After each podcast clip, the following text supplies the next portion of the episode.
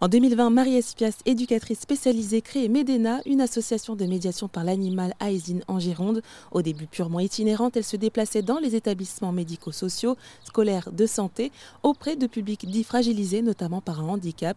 Puis avec Nina Lafont, elle fonde une ferme refuge thérapeutique.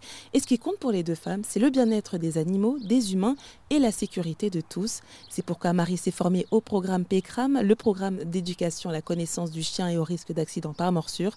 Et elle fait donc attention aux animaux qu'elle choisit en séance en fonction des publics. Elles nous disent tout. Marie s'est formée, euh, a fait la formation PECRAM et du coup en fait euh, en sortant de là elle s'est dit mais en fait on va plus emmener le chien euh, en petite enfance parce qu'on se rend compte que les enfants ils abordent très mal le chien. Ils vont venir directement au niveau de la gueule et, et, du coup elle s'est dit que c'était pas adapté et que et que peut-être que ça se ferait autrement mais, mais que voilà pour le moment c'est parce qu'en plus, bon, le Toulouse, euh, donc euh, le chien de, Marie euh, qui intervient aussi au sein de la ferme de Médéna, il est adorable, mais il pourrait avoir, pour quelconque réaction d'un enfant, il pourrait avoir une réaction, ou même d'autres chiens.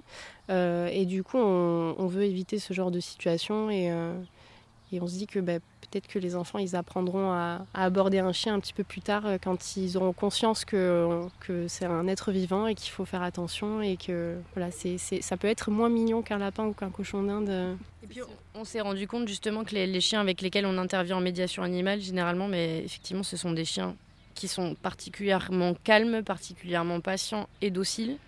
De ce fait, euh, Toulouse, si des jeunes enfants viennent le caresser, comme elle disait, toucher la gueule, toucher la tête, il ne va pas avoir de réaction. Par contre, si les enfants prennent l'habitude et qu'ils reproduisent ces gestes-là sur un chien de la famille ou sur un chien en extérieur, bah, là, quelle place nous on a à ce moment-là dans cet accident, puisqu'on est venu euh, inculquer malgré nous quelque chose qui n'était pas. Voilà, donc, euh, donc on, fait vraiment attention à tout ça quand on sélectionne les animaux qui nous accompagnent. Et ce sujet est à retrouver en intégralité sur erzen.fr.